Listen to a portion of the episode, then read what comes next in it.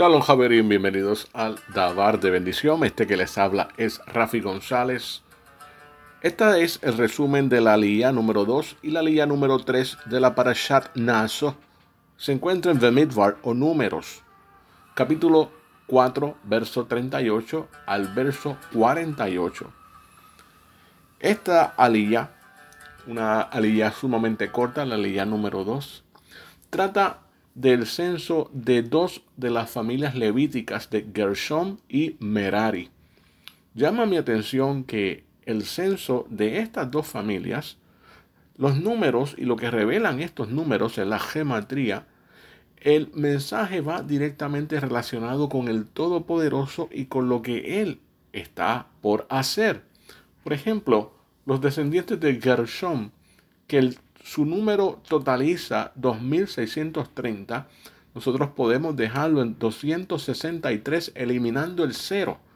Y esto nos va a llevar a la palabra en hebreo netzer igual a corona, el mismo valor numérico de 263. La palabra también Aarón. Aarón sabemos que es donde se depositaban las tablas de la Torá. La palabra Rahem, misericordia. Baraj, bendecir. Cuando estamos examinando ahora a Merari, tenemos un total de 3.200 personas, pero esto podemos simplificarlo en 32. Y 32 es el valor numérico de la palabra en hebreo lev, que es corazón. También de la palabra kavod, honor. Al final nos da un total de todas las familias levíticas y termina en 8580. Si nosotros simplificamos ese número con el 858, eliminando el 0, tenemos la palabra también magnificado. Ahora, si dejamos el número como aparece de 8580, tenemos un mensaje profético que ya nosotros lo hemos escuchado bastante, pero es importante porque nos damos cuenta que aquí no hay casualidades, simplemente el Eterno nos deja saber qué es lo que Él va a estar haciendo y lo revela detrás del sot, del misterio. Ese valor numérico, esa cifra de 8580, es igual a la siguiente oración. El Todopoderoso destruirá toda nación que haya tocado la niña de sus ojos, los israelitas, ellos son la nación escogida por encima de todas las naciones del mundo. Ese párrafo que acabo de leerles, como mencioné, tiene ese mismo valor numérico de 8580. Bueno, Javerín Bejaverot, ahora vamos a tocar un pequeño resumen también de la alía número 3. Esta se encuentra en el capítulo 5 los versos del 1 al 10. Y voy a estar leyendo los versos 1 y 3. Habló Hashem a Moshe diciendo, ordena a los hijos de Israel que expulsen del campamento a todo aquel que tenga Saraat, a todo aquel que haya tenido emisión de Sav, y todo aquel que haya sido contaminado por un cadáver humano. Varón y fémina por igual expulsen, hacia afuera del campamento expúlsenlo, y no contaminen su campamento en cuyo seno yo resido. En las palabras de el Humash Sion Levi, la purificación del campamento.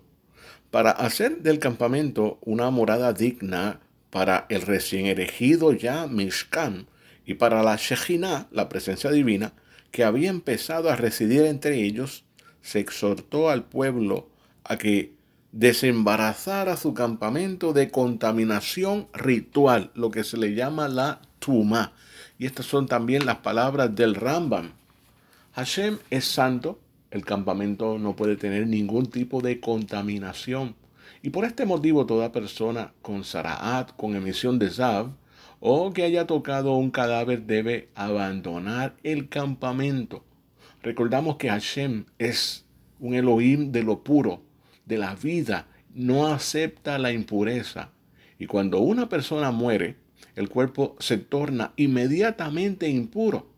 Esta es la razón por la cual en Israel no existen los velatorios como se hacen en otras naciones, en específico la que sigue la directriz de Roma.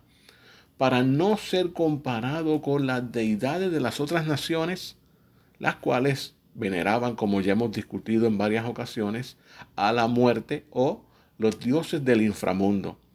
Hashem ordena separación porque el campamento donde él mora, como mismo leímos el texto, ahí es donde se encuentra su presencia, es Kadosh.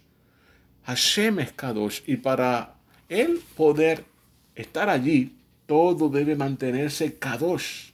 Todo debe estar limpio, todo debe estar perfecto. En el verso número 6 también estamos encontrando que hay unas palabras que no quedan muy claras pero son necesarios discutirla. Habla a los hijos de Israel. Si un hombre o una mujer hace cualquier pecado humano perpetrando traición a Hashem, será culpable el alma esa.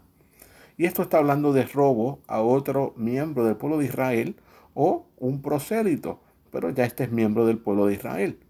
El caso tratado en estos versículos es sobre alguien que perpetra traición a Hashem mediante la retención indebida del dinero de otro hijo de Israel, ya se trate de un préstamo, un hurto, salarios atrasados o situaciones similares, empeorando el pecado al jurar falsamente que no debe nada.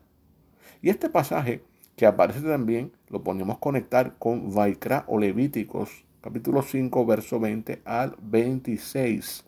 Es reiterado aquí según la regla que estipula que en ocasiones la Torah repite una ley para añadir otros elementos. Al respecto, las dos características nuevas que se introducen aquí son, primero, el requerimiento de hacer una ofrenda y el de efectuar un pago adicional a la víctima. Ambos siendo parte del proceso de expiación, no se aplican a menos que el ladrón haya confesado voluntariamente su transgresión. Número dos, en el caso que la víctima fuera un prosélito que falleció sin herederos. El versículo ordena lo que se debe hacer con el dinero adeudado. Y esta es la postura también de Rashi. Esta ley respecto al prosélito guarda particular relevancia ahora que su condición quedaba más al descubierto por la organización de las tribus, puesto que los prosélitos, al no pertenecer a ninguna de las doce tribus, acampaban por separado. La Torah estipula ahora la ley respecto al robo de su propiedad. Y estos son la interpretación del Ramban.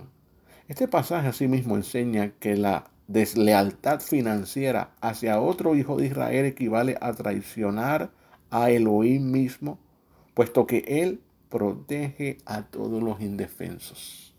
Así que estamos viendo básicamente leyes casuísticas, leyes de cómo se va a tratar a nuestro vecino o nuestro prójimo, entendiéndose que el prójimo es otro miembro del pueblo de Israel que tiene la misma Torah, que se rige bajo la Torah, y el Eterno también está esperando que él reaccione de una manera como la Torah lo estipula.